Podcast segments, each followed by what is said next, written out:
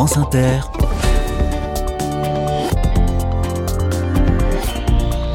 Dorothée Barba. Bonjour à toutes, bonjour à tous. Des initiatives solidaires, citoyennes, durables, innovantes, des bonnes idées, des projets vertueux. Il y a tout ça dans les carnets de campagne et il y a surtout la France dans toute sa diversité, dans toute la diversité de ses territoire. Nous suivons à la trace l'itinéraire du jeu des 1000 euros que vous retrouvez dans un petit quart d'heure. Et cette semaine, puisque le jeu est à Villon-les-Buissons, nous sommes dans le Calvados, département normand. Au programme aujourd'hui, une association baptisée Arbre qui déploie ses branches dans toutes les directions pour consommer mieux, plus local, plus intelligemment et surtout pour faire ensemble dans une petite commune près de Caen.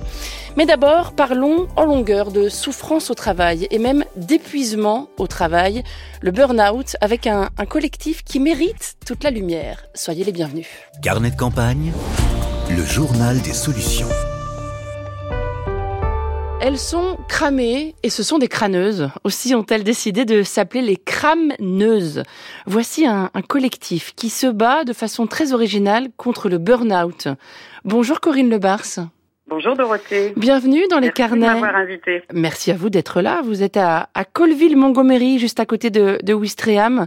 Et vous êtes à l'origine de ce collectif, les Crameneuses. Comment est-ce que vous avez rencontré les autres membres du collectif, d'abord? Alors, c'est toute une histoire, mais je vais essayer d'être synthétique.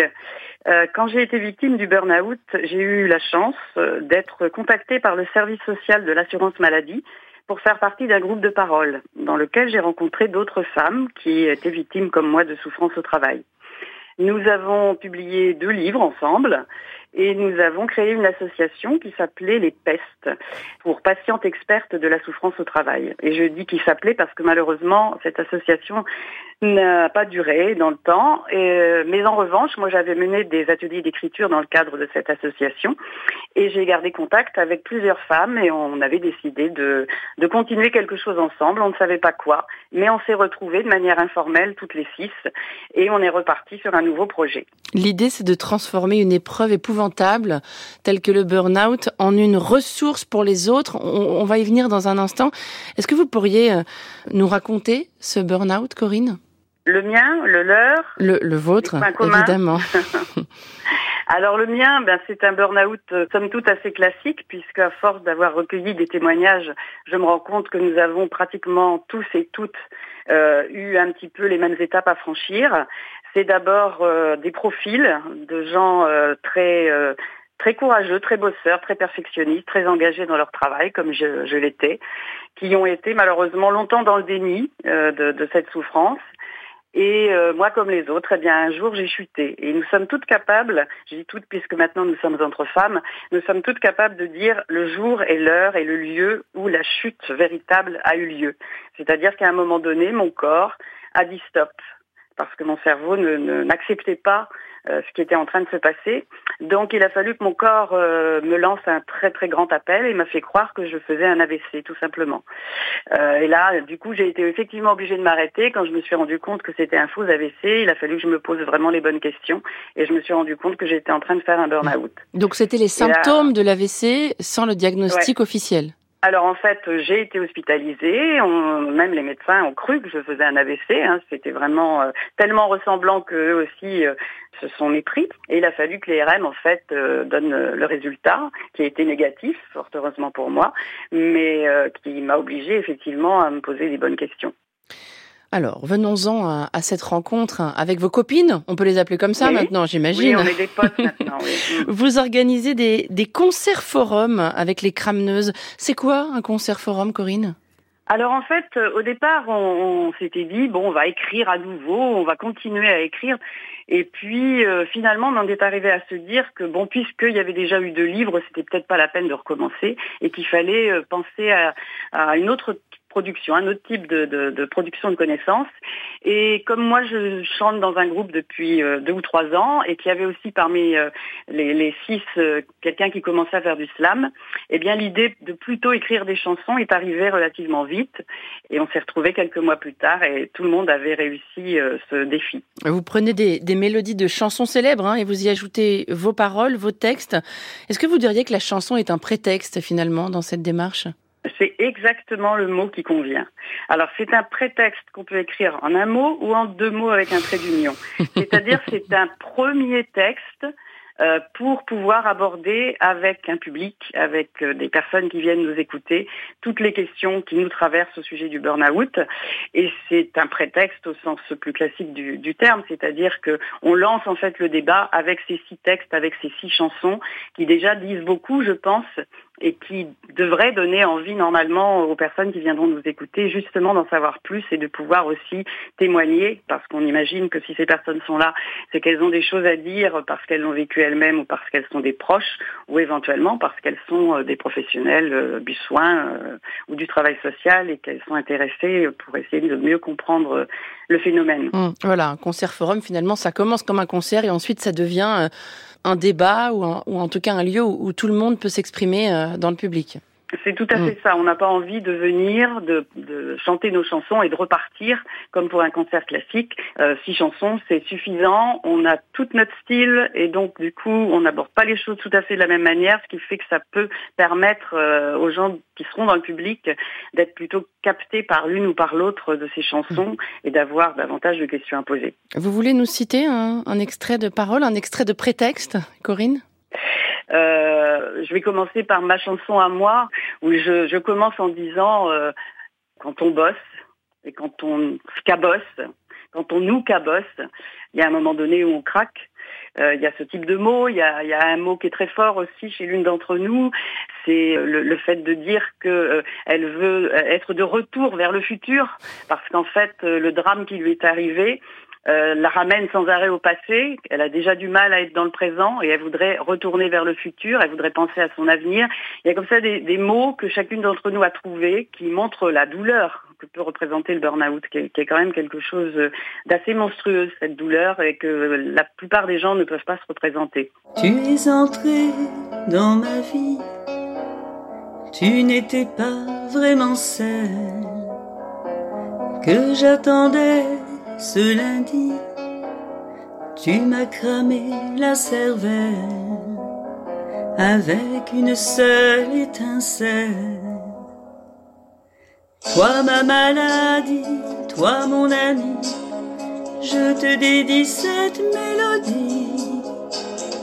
Toi ma maladie, toi mon ami, je te dois mes nuits. Vous avez déjà des dates hein, de, concerts forum qui sont calées, notamment à la mairie de Caen prochainement.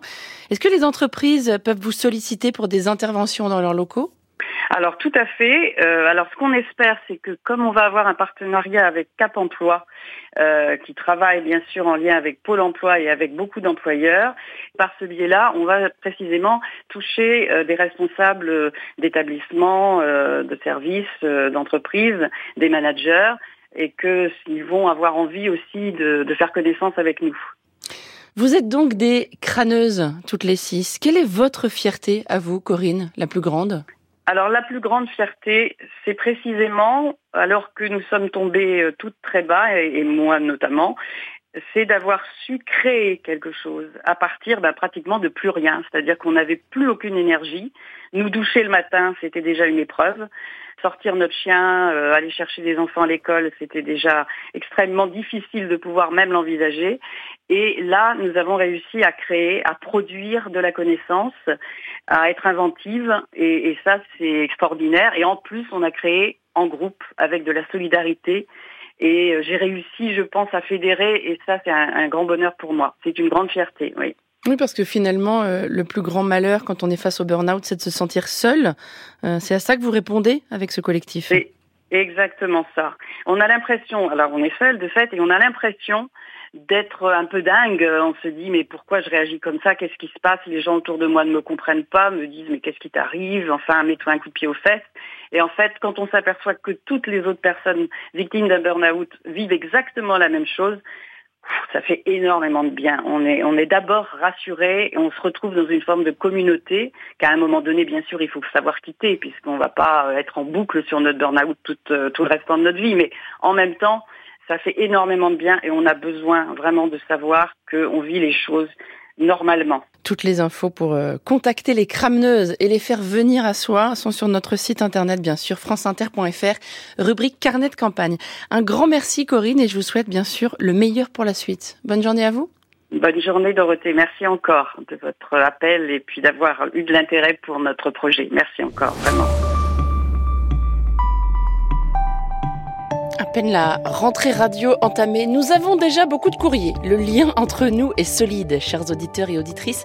Des messages pour signaler des initiatives dans le Calvados, département à l'honneur cette semaine. Charlotte nous écrit pour présenter l'association Arbre, qui est un acronyme, c'est très bien trouvé. Association pour un réseau bio, responsable, écologique et solidaire. Ça donne Arbre au pluriel. Asso basé à Thury-Harcourt. C'est entre Caen et Falaise. Du NAMAP, en 2014, nous sommes devenus une association qui abrite dans ses branches un jardin partagé, un système d'échange local, deux festivals et un guide local des artisans et producteurs éco-responsables, écrit cette auditrice. Depuis un an, notre AMAP a laissé la place à une épicerie participative avec une belle vingtaine de producteurs locaux et presque tous bio. Nous avons également en projet de monter une matothèque afin de réduire les déchets qui sont liés aux travaux et à la construction. Consommer mieux, moins, plus local, plus intelligemment et surtout faire ensemble. C'est un peu notre devise. Écrit encore Charlotte. Association Arbre, c'est à Thury-Harcourt, commune qui s'appelle désormais Le Homme, c'est dans le Calvados. Et puis Nathalie nous signale, elle, un, média normand qui correspond, écrit-elle, à la philosophie des carnets de campagne. Et je suis bien d'accord avec elle. Euh, ce média s'appelle Grand Format. Magazine en ligne qui raconte des histoires vraies en Normandie et qui mène tout un travail pour sensibiliser les jeunes aux médias, explique cette auditrice. Sur le site de Grand Format, vous lirez de longs reportages en lien avec des sujets de société liés à notre époque. Par exemple, un article consacré à des femmes et des hommes qui ont radicalement changé de voie professionnelle pour donner du sens à leur vie. Bienheureux les reconvertis, c'est le titre de ce papier. Et puis un reportage absolument passionnant sur David Desclos, un homme qui n'a pas besoin d'inventer des histoires pour les jouer, sa vie en est une. Ancien cambrioleur, il a grandi à Caen et il s'est donné pour euh, mission de réveiller une jeunesse qui se gâche avec un spectacle qui tourne dans toute la France. Écroué de rire, il raconte sa vie en prison. Son spectacle est à l'affiche chaque semaine au Jamel Comedy Club à Paris et en tournée dans toute la France depuis deux ans, dans les quartiers, les écoles, les théâtres et les prisons, toujours suivi d'un débat. David a inventé sa formule. Il se dit conteur de banditisme sur scène. Il raconte sa vraie vie avec beaucoup d'humour et de second degré. Ne passez pas par la case prison. C'est un reportage signé Marilène Carr à lire donc dans grand format. Et je précise que c'est un média à prix libre. Tous les articles sont accessibles gratuitement en ligne, mais chacun, chacune peut contribuer à la vie du journal qui compte trois salariés et une quinzaine de pigistes en faisant un don en ligne. Grand format. Vous trouverez un lien à la page de, de l'émission. France Inter. Carnet de campagne. Les carnets sont préparés par Sophie Hoffman, que j'ai le grand plaisir d'accueillir cette année dans l'équipe. Gilles Gaillard est à la technique aujourd'hui. Suite de nos pérégrinations dans le Calvados demain, et je vous signale déjà que le Pas-de-Calais, l'Oise et la Saône-et-Loire sont au programme bientôt. Alors vous envoyez bien sûr des messages hein, sur notre site pour euh, signaler des projets réjouissants et ou des gens géniaux autour d'Arras, de Beauvais et de Mâcon.